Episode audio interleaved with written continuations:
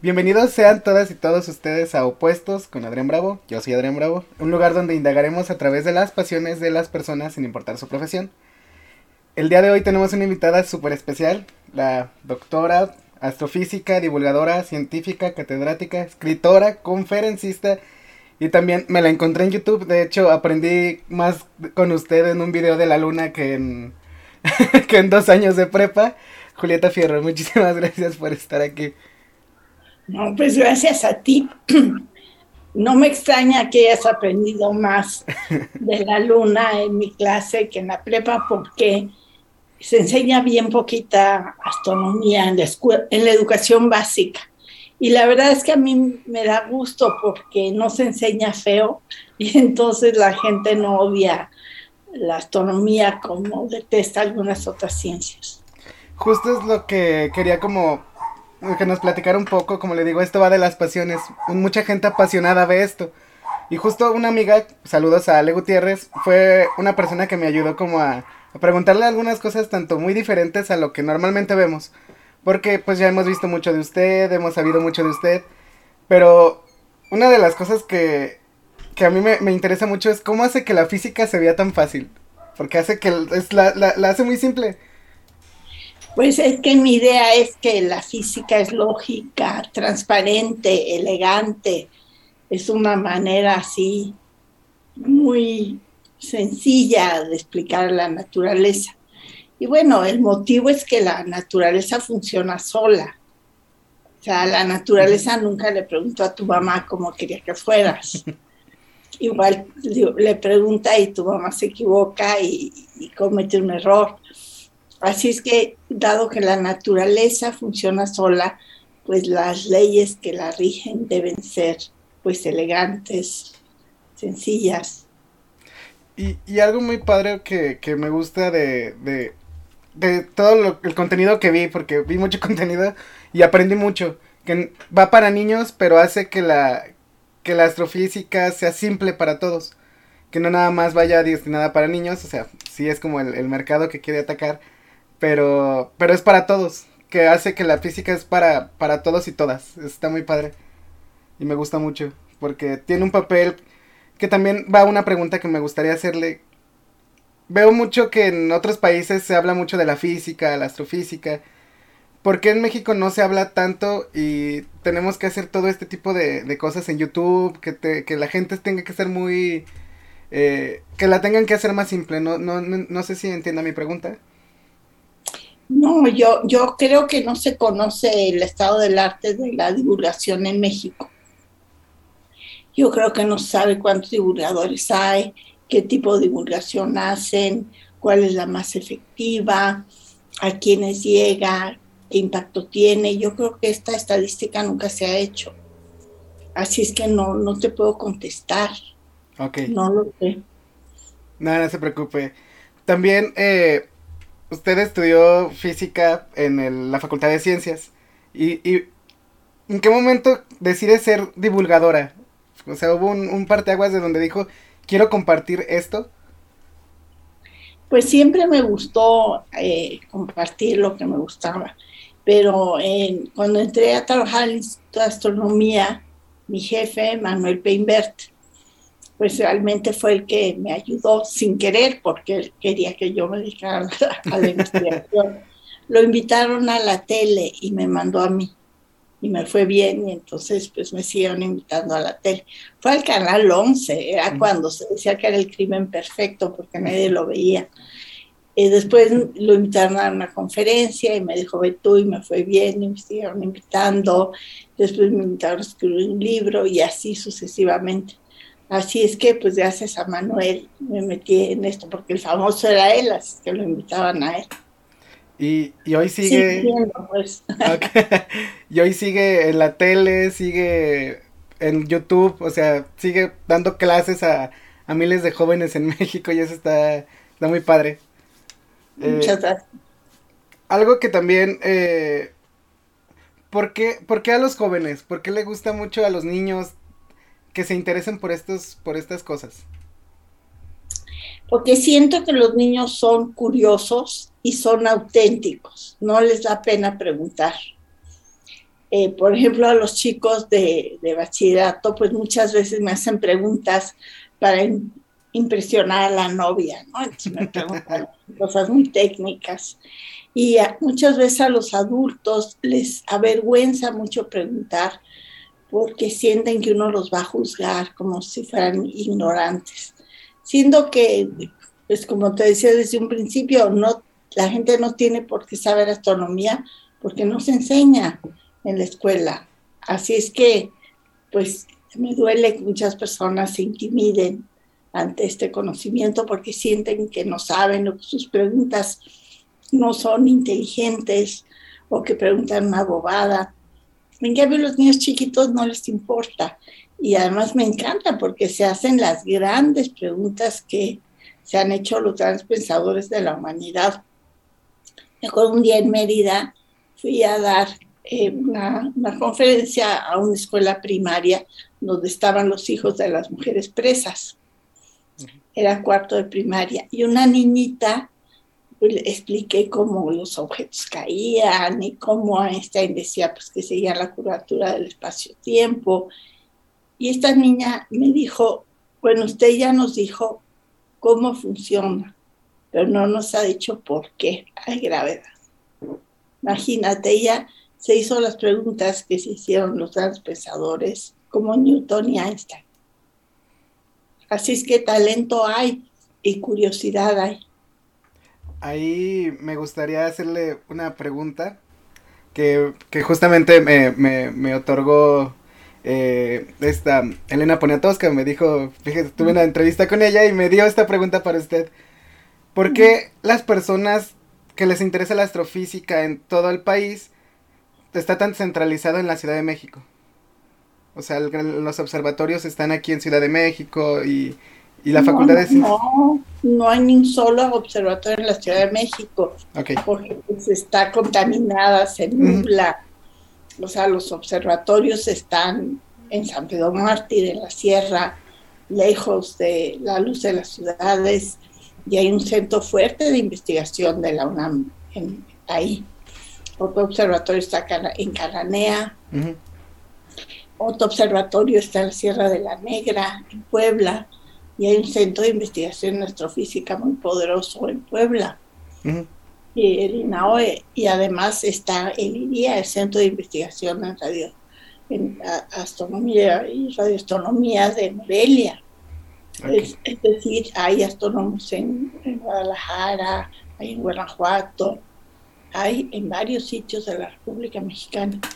Ok, muchas gracias por la aclaración, porque le digo, sí, ahí estuvimos investigando un poco y la verdad yo no, como le digo, platico, yo no, yo no estoy muy, muy bañado en las ciencias exactas, porque bueno, yo soy financiero. Yo creo que Lenita se quedó con esta idea desde cuando estaba casada con Guillermo y cuando él la invitó a Puebla al observatorio, pero pues era un observatorio que daba servicio a los, a los profesionales que estaban en la Ciudad de México. Incluso él entrenó, por ejemplo, a uno de sus jardineros para que lo ayudara a tomar imágenes del cielo. Entonces yo creo que ella se quedó con esa idea. Y además su hijo hizo un documental sobre Guillermo y pues me imagino que entrevistó a la gente de Astronomía porque ahí trabajaba y éramos sus amigos. Entonces me imagino que por eso se quedó con esa idea. Y, justo aquí va la, siguiente preguntita, no tan pregunta, pero el cómo la física, la astrofísica ya, ya no se ha interesado a todo el país, ya no nada más a un cierto, eh, ¿cómo decir? A, una cierta persona, como los días de hoy que, que está la, la, gente muy interesada por, por la astronomía, por lo que dicen las estrellas. Se ha abierto más ese, ese campo, ¿no? no sé, como te digo, creo que no hay estadísticas al respecto. No, no tengo ni la menor idea. Ok. no eh, sé. No, no, no se preocupe, muchas gracias. Eh, una preguntita que, que, que me interesa a mí en lo personal, más allá de lo escrito y lo no escrito. Para aprender a hacer divulgación, aparte de la astrofísica que ya sabía, ¿qué tuvo que aprender? ¿Qué qué? ¿Qué tuvo que aprender para la divulgación? Para, para aprender a compartir todo lo que sabía. Supongo que tuvo que aprender como a, cómo llegarle a los niños, a los chavos o, ¿O solamente se dio? Fíjate que no, nunca tomé clase de eso y, traté de abrir un posgrado en la UNAM con poco éxito, la verdad. Eh, yo creo que eh, aprendí a explicar fácil, primero porque mi papá era un hombre muy culto y nos platicaba sabroso del conocimiento, pero tuve un hermano que nació con síndrome de Down. Yo tenía 13 años, él tenía 11 meses, se murió mi mamá. Y, y pues yo quería que él aprendiera todo. Y yo creo que él fue el que me enseñó a explicar sencillas las cosas. Ah, o sea que Miguel fue el que me enseñó a explicar bonito y con experimentos y demostraciones y con risas. Y pues yo me seguí así porque pues eso me había funcionado con Miguel y pues cuando iba yo a un preescolar pues no me, pues sabía cómo hablarle a los niños. Y, yo creo que también porque siempre me lo tomé en serio. Cada vez que me invitaban a algún evento, pues trataba de pensar, de pensar en el público, que le podía gustar, que sería interesante, cómo involucrar al público, cómo pasarlo a frente a hacer demostraciones, cómo llevar a mi grupo de baile a bailar también durante las, las, presentaciones, en fin, hacerlo lo más grato posible. Eh, sí, justamente estaba viendo en una conferencia que tuvo en, en Veracruz, que es todo un show, que esa parte de la explicación es un show enorme el ver una conferencia de Julieta Fierro, porque es todo un show, es aparte de la conferencia, las explicaciones, el cómo juega con los niños, cómo invita a la gente a que, a que se acerque a, la astrofísica. Sí, recuerdo una vez me invitaron a Coatzacoalcos, había inaugurado un teatro nuevo, había estado Plácido Domingo en la inauguración, en fin y pues en una de esas me subí a una mesa, como suelo hacer, para irme a la orilla de la mesa y explicar qué pasa en la orilla del universo. Y se cayó la mesa con las flores, la jarra de agua y todo. Estuvo súper chistoso. Y, y esto, este tipo de experiencias, el que se comparte, también a usted le ha ayudado en lo personal, ¿no? Como, como crecimiento como persona, el que tantos niños y jóvenes se acerquen a usted pues más bien que es mi responsabilidad, porque pues siento que lo tengo que hacer bien. Y más ahora con, que todo es a, distancia, pues de cierta manera he tenido que repensar cómo hacer las cosas para que sigan siendo atractivas y que la gente no esté ya harta del Zoom y, y, sienta que, pues sí, poder disfrutar de la ciencia a pesar de estas barreras terribles. Para uno es muy difícil interactuar con el público así porque no los ves. En una conferencia tú ves, las, ves si se ríen, si están distraídos, en fin, si les interesa y si no, pues cambias el argumento. Pero estas cuestiones a distancia son complicadas porque no ves la cara del auditorio. Así es que es muy difícil recibir retroalimentación, que ayuda muchísimo. Y, y, eso está padre porque al final em, sigue siendo una persona que se sigue adaptando a los tiempos desde, desde que las conferencias, que sigue adaptándose al Zoom, que usted se mantiene al, a la vanguardia de tanto de la, la astrofísica como de, de cómo compartir el conocimiento. Pues fíjate que no necesariamente. Estuve ayer en una reunión de divulgadores de la ciencia donde ya quieren usar herramientas 3D para hacer la divulgación. y yo digo, uy, eso yo estoy lejísimo de eso. Pero va a ver que va a salir. Con, con apoyo de todos, un equipo va a adaptarse a, a, las nuevas realidades y a las nuevas, a las nuevas cosas que estamos viendo. Y lo ha hecho, porque tan solo veo que bueno, como yo me acerqué a sus videos de, YouTube todavía teniendo la edad que tengo, se me hace muy, muy padre eso, que todos tengamos la física a la mano. Y más allá de la física tediosa, porque así nos la, a veces nos la tienen que enseñar más de lo que ellos quieren.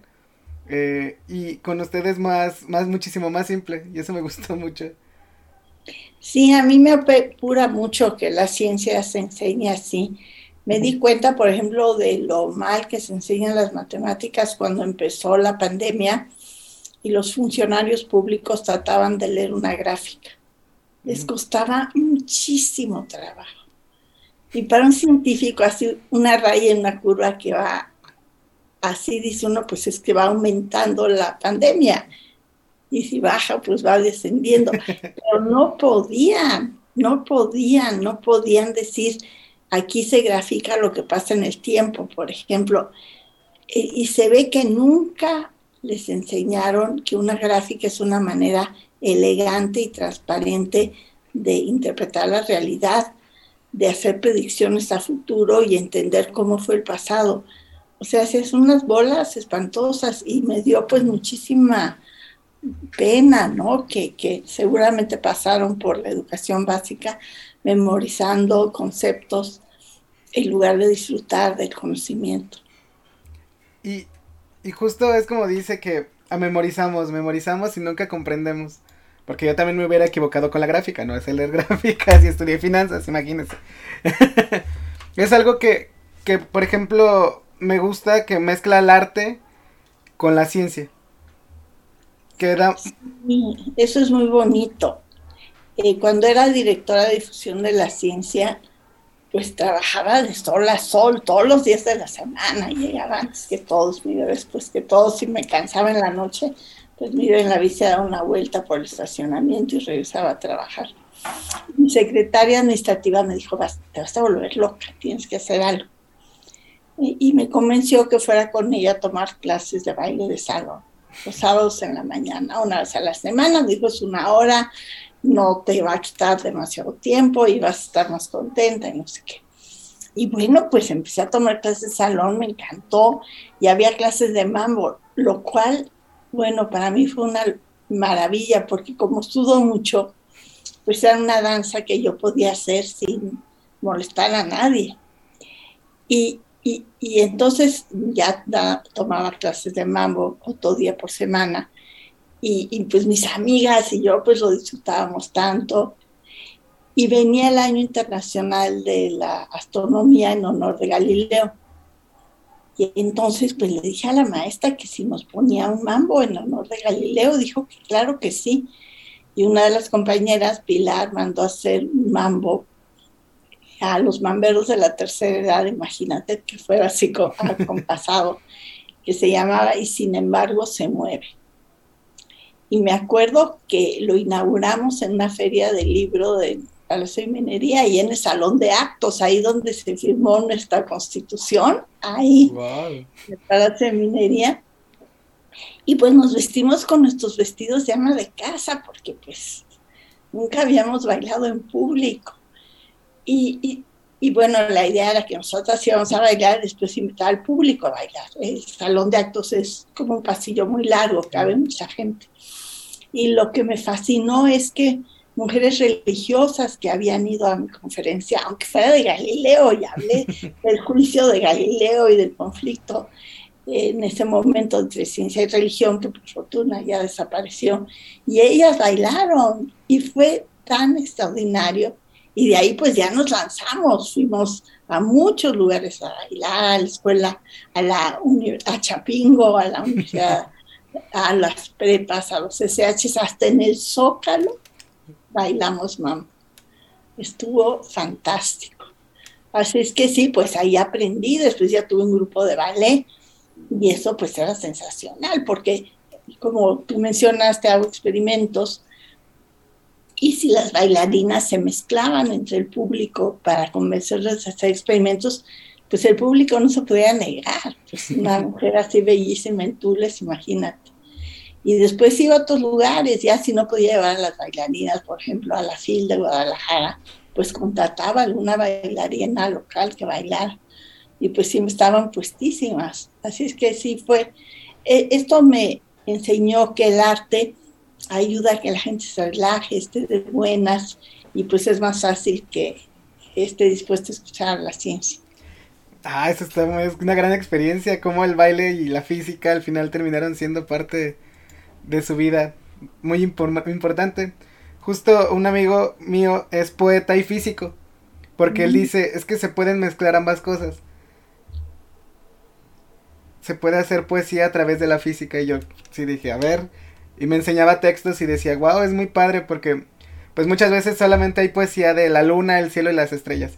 Pero él le da una explicación científica a la poesía. Y ahí me di cuenta que la física está en todo, que es justamente lo que ahorita comentaba, que hay, hay, física en, en, una gráfica, en una en lo que estamos haciendo hoy día. Por ejemplo, esta entrevista, hay física, ¿por qué? Porque estamos con los compu, con todo este tipo de cosas. Y muchas veces no lo notamos porque no sabemos. No sé si me doy a entender. sí, sí, sí, bueno, gracias a la física, que lo que tiene, a lo que quiere hacer es entender, aumentar el conocimiento, pues las aplicaciones prácticas de la física, pues se utilizan todo el tiempo en la vida cotidiana.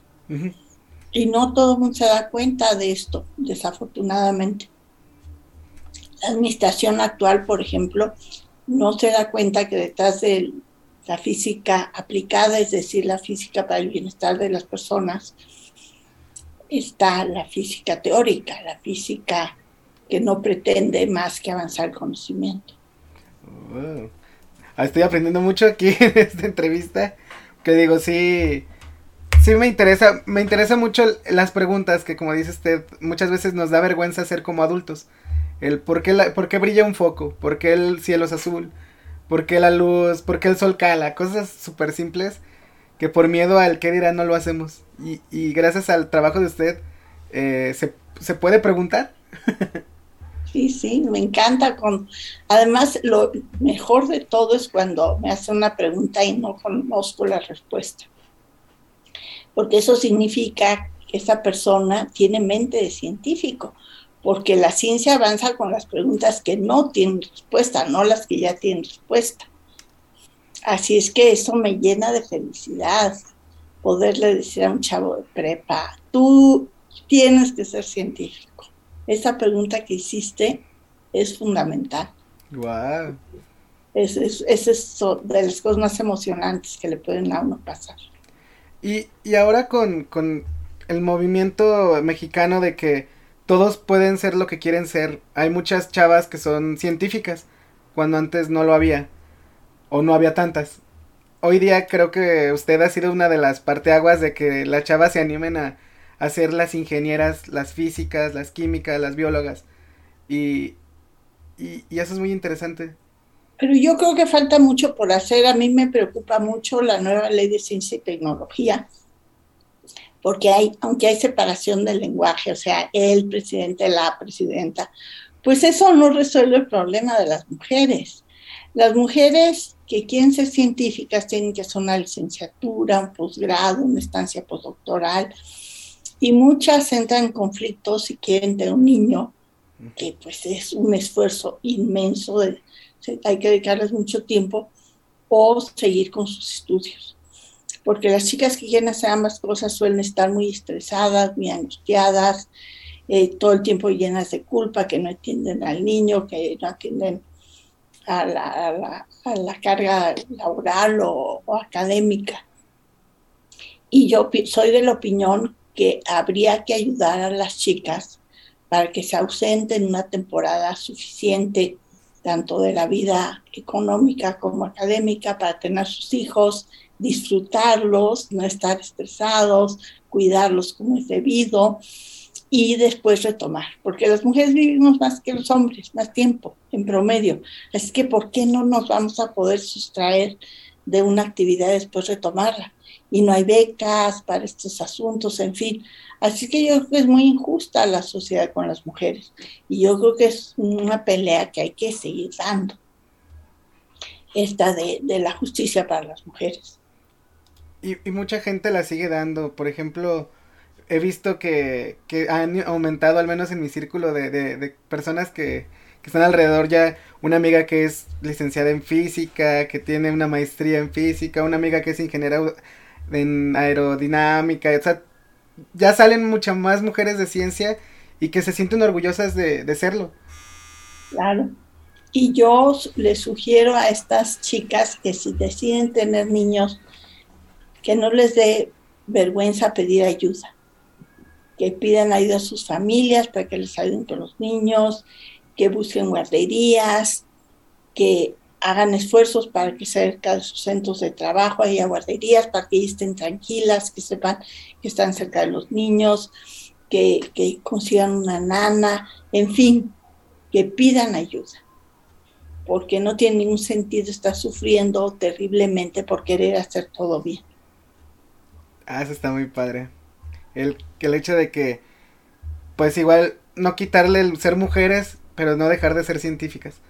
Que puedes ser, que puedes tener tus propios hijos si quieres, sin que tengas que dejar de lado las ciencias, porque muchas veces pasa eso, bueno, pues yo soy de León, entonces sí se ve muy mucho en León ese tipo de cosas de, de que se hacen madres y, ya no pueden seguir estudiando porque el, el, contexto social y este tipo de cosas. Pero se ha luchado es una mucho. Lástima. Es una lástima porque hay muchos problemas de la humanidad que no se han atacado porque a los hombres no se les ocurre resolverlos. No es que sean mala onda, es que no se les ocurre. Y mientras no haya más mujeres en la ciencia, no se van a resolver. Así que yo creo que es fundamental eh, que haya más oportunidades para las chicas. Perdón que te haya interrumpido. No, no, no, muchas gracias. Es, es unas palabras muy valiosas porque quiere decir de su compromiso tanto con la ciencia como con las mujeres. Más allá. A mí me ha dolido mucho cuando ha habido épocas en Guanajuato donde no ha habido Instituto de la Mujer, porque deciden que no hace falta, que no hay violencia intrafamiliar, que las mujeres no tienen por qué estudiar, en fin, hay unos, unas ideas rarísimas. Bueno, yo creo que a mí me matarían, porque, o bueno, porque ahora mi lucha es por la muerte digna, ya como te imaginarás a esta edad, pues a mí me parece terrible mantener a una persona viva si está sufriendo o si ya no tiene capacidad de conciencia. Y, bueno, pues yo sigo siempre en alguna reivindicación social de algún estilo. De joven, pues por el aborto, por el derecho a estudiar, y después, pues, por ejemplo, para que el trabajo doméstico fuera recompensado, que las trabajadoras tuvieran seguro social, pensiones de vejez, etcétera. Bueno, siempre he estado en alguna cosa de estas y ahora pues es obviamente la muerte digna porque ya estoy en la edad. Nada, esperemos que nos dure más años, esperemos de verdad que, que esté más años en, en, el medio porque se necesitan siempre voces como la de usted, que, que, se, que la gente tanto pregunte por la ciencia como por qué hacerlas, este tipo de cosas. ¿Por qué luchar por lo que, por lo que está bien? Más allá de por lo que uno quiere, por lo que está bien. Que usted una muerte digna, que las mujeres se les, se les dé el trato digno que se merecen. Más allá de, de lo que socialmente dice, tantos años hemos aprendido que tenemos que desaprender las, estas mañas de, de, pues del machismo que está en la sociedad. Sí, qué lástima, qué lástima, pero yo creo que no es culpa de nadie pues las religiones suelen considerar que las mujeres son menos valiosas que los hombres. Este sínodo de obispos que acaba de haber en, en Latinoamérica, donde se habló de la mujer, no se invitó a una sola mujer. Así es que, ¿cómo vas a ayudar a las mujeres y resolver sus problemas si no las escuchas? Te las te imaginas, es como si yo me imagino quién eres tú, pues no le voy a atinar, ¿no? y, y, eso es lo que está, como le digo, se me hace algo súper padre porque aparte de luchar por, por las cosas de ciencia, lucha por, las, por ser una voz más allá de la ciencia. Por su propia voz, que, que lo que, que es por lo que lucha. Tan, tan, tanto su voz como la, la voz de muchas mujeres que han estado detrás de usted y que en el momento del día de hoy quiero suponer que ya caminan juntas, las mujeres científicas. Ahora me apura mucho este satanismo contra 31 integrantes de, de los organismos de conducción de la ciencia, secretarias. Es sumamente triste. Y pues compañeros de trabajo. Eh, y me parece tan terrible asustar a los científicos de manera innecesaria. Es, es sumamente triste. Yo espero que repensemos los mexicanos que queremos. Si queremos que haya un ejército con tanto poder, cada vez tiene más poder, eh, que, y, que, y que se satanice a la ciencia de esta manera tan injusta, yo diría. Digo, yo eh, no estoy en contra de que quien haya haga cosas malas, pues la justicia los castigue. Eso eh, obviamente no, no lo estoy cuestionando, pero sí hacerlo de esta manera tan brutal, a mí me parece horrible. Eh, yo soy, bueno, muchos años he colaborado con el Foro Consultivo de Ciencias y cuando vi la noticia que 31 personas del foro estaban acusadas, ya a mí me vino un malestar absoluto, miedo, pánico. Y ya cuando finalmente salió la lista, pues sentí un alivio, pero no total, porque pues mis amigos estaban en esa lista.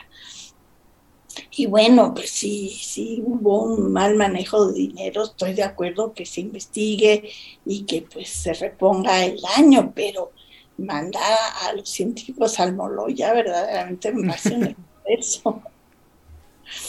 Y esto al final asusta a, la sociedad científica como tal. Digamos eh, que en México se han perseguido 31 científicos, alguien que, que es un, un, universitario, pues siento que sí le podría dar este tipo de, de miedo, ¿no?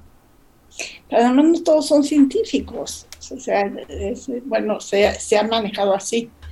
No, y, a mí me da mucho miedo porque ahora está por aprobarse esta ley que te digo de ciencia y tecnología, que desdobla el idioma, pero no toma en cuenta la realidad de las mujeres. Y pues quieren centralizar el poder, eh, esta pretensión de que existe una ciencia mexicana, pues es un error. La ciencia es universal, es de todo el mundo. O sea, los astrónomos colaboramos con investigadores de todo el planeta, usamos telescopios en órbita, compartimos nuestros radiotelescopios con las personas, en fin, la ciencia es internacional. Entonces pretender que la existe una ciencia mexicana como esto de las vacunas patria, ¿no? 100% mexicana.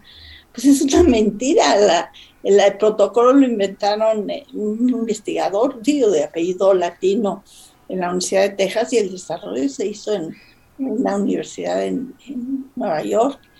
Entonces, esta idea de que además de que la ciencia tiene que ser para el pueblo de México, es, esta cerrazón no darse cuenta que detrás de la ciencia aplicada, o sea, todo esto que decías, el Zoom, tus micrófonos, tu silla tan cómoda, la tela de tu ropa, pues detrás de eso hay ciencia básica, de esta ciencia inútil, pues, pero es necesaria para que haya desarrollo científico. Y esta cerrazón de la administración actual a mí me duele mucho. O sea, no, no entender de qué trata la ciencia. Y, y creo que nos falta mucho por, por aprender en lugar de, de cerrarnos a la ciencia, el aprender de... Porque vienen nuevas generaciones, vienen nuevas, nuevos pensamientos, vienen nuevas, nuevas cosas que el mismo universo nos brinda como para cerrarnos a la idea de que solamente en el país se hace una cosa y sin voltear a ver a lo que hacen otros países que, como dice usted, se trabajan en conjunto. Sí, a mí me preocupa, por ejemplo, esto, esta idea de que nuestro sistema de salud tiene que ser como el danés. Digo, bueno, ¿por qué no mejor volteamos a Costa Rica? Se parecen más a nosotros, son latinos. ¿Y qué hicieron? Pues médicos familiares que una vez al año visitaban a las familias, pero llevaban un registro electrónico, es decir, los expedientes ya están en línea.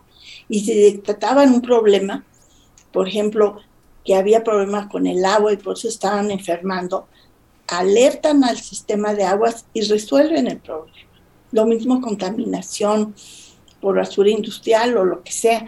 Es decir, hay un sistema de salud en América Latina que está funcionando muy bien. ¿Para qué copiamos el de los daneses que tienen otra cultura, otra idiosincrasia que la nuestra? Y es mucho más barato el sistema costarricense que, que, el de Dinamarca. Eh, es decir, nos duele a los científicos esta razón. El combate a la pobreza, por ejemplo. El premio Nobel de Economía del año pasado se lo dio a una mujer que estudió los planes para abatir la pobreza en el mundo, el de México inclusive, Progresa, etcétera, todos los que ha habido en México. Y descubrió que para que funcionen no es necesario darle dinero a las personas. Es necesario que haya salud y educación de manera simultánea porque si no, no salen de la pobreza. Se les da un microcrédito, pero hay que enseñarles a usarlo, a administrarlo y darles un dinero básico para que sobrevivan mientras aprendan a usar el microcrédito y ayudarlos y darles seguimiento. Esos proyectos son los que están teniendo éxito. Entonces, ¿por qué nosotros no volteamos al mundo? A, a mí me duele muchísimo. Y, y, sí, tenemos nuestro comparativo, como dice usted, tiene que ser con algo tangible y real.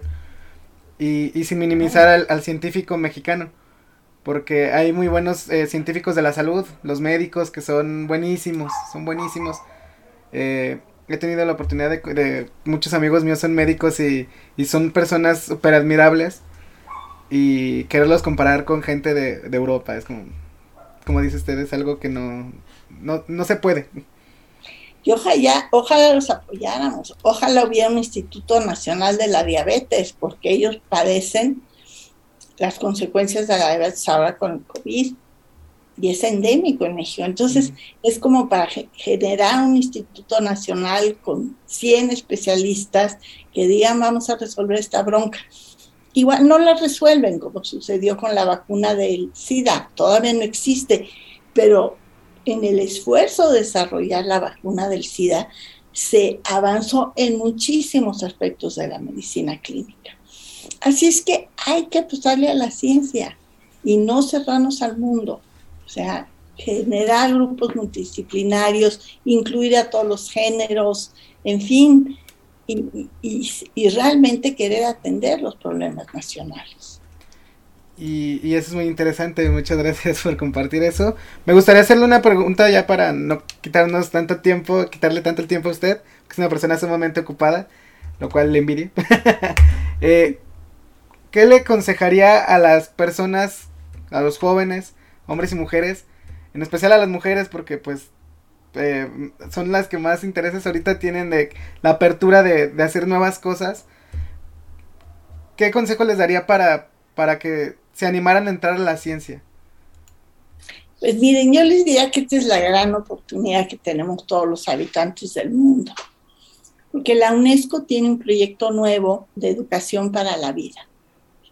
Creó un instituto nuevo de UNESCO Institute for Lifelong Learning, la sede está en Alemania, y de lo que se trata es de ser realistas, que aprendamos a aprender por gusto, es decir, no de manera memorística como mencionabas tú, sino por gusto, y que tengamos acceso a la educación básica híbrida, es decir, que los niños vayan a la escuela presencial, pero puedan tomar algunas clases en línea, que si tú estás estudiando una licenciatura y en tu universidad no hay una materia que te interesa, la puedes tomar en otra universidad del mundo, pero sobre todo que nos podamos reinventar y nos podamos actualizar. Es decir, nosotros tuvimos que aprender estos medios nuevos, pero pues no son herramientas extraordinarias y esto se va a acelerar, cada vez vamos a tener que aprender más cosas más rápido.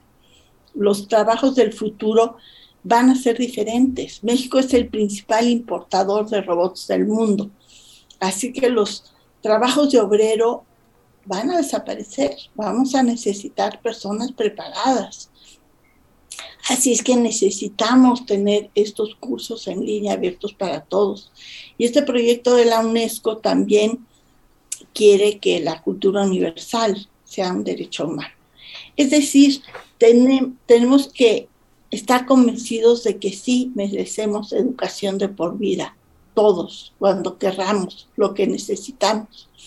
Y solamente si hay presión social sobre los tomadores de decisiones para que esto sea una realidad se va a cumplir. Quiere decir que si una chica quiere estudiar, lo va a poder hacer cuando ella quiere y desee, con su tiempo, con su velocidad. Pero para eso tenemos que organizar a las universidades para que escojan a buenos maestros, que empiecen a generar cursos en línea de alta calidad con nuestra cultura, en nuestro idioma, no cursos en inglés. Está bien que estén, pero tienen que ser contenidos que nos hablen a nosotros, a lo que nosotros somos. Y solo así va a tener éxito. Así que es una gran oportunidad para que todos estudiemos. Muchísimas gracias por, el consejo, por la plática, porque aprendí mucho de, usted. Como espero así también la audiencia lo, lo haga. Igual la pueden buscar en, en redes y ahí está presente siempre la doctora Julieta Fierro. Y pues nada, muchísimas gracias por, por acceder a, a platicar conmigo. Gracias a ti, fue un gusto conocerte, que te trate bien la vida y muchísimas gracias. Saludos a tu perrito. muchísimas gracias, hasta luego. Gracias. Gracias.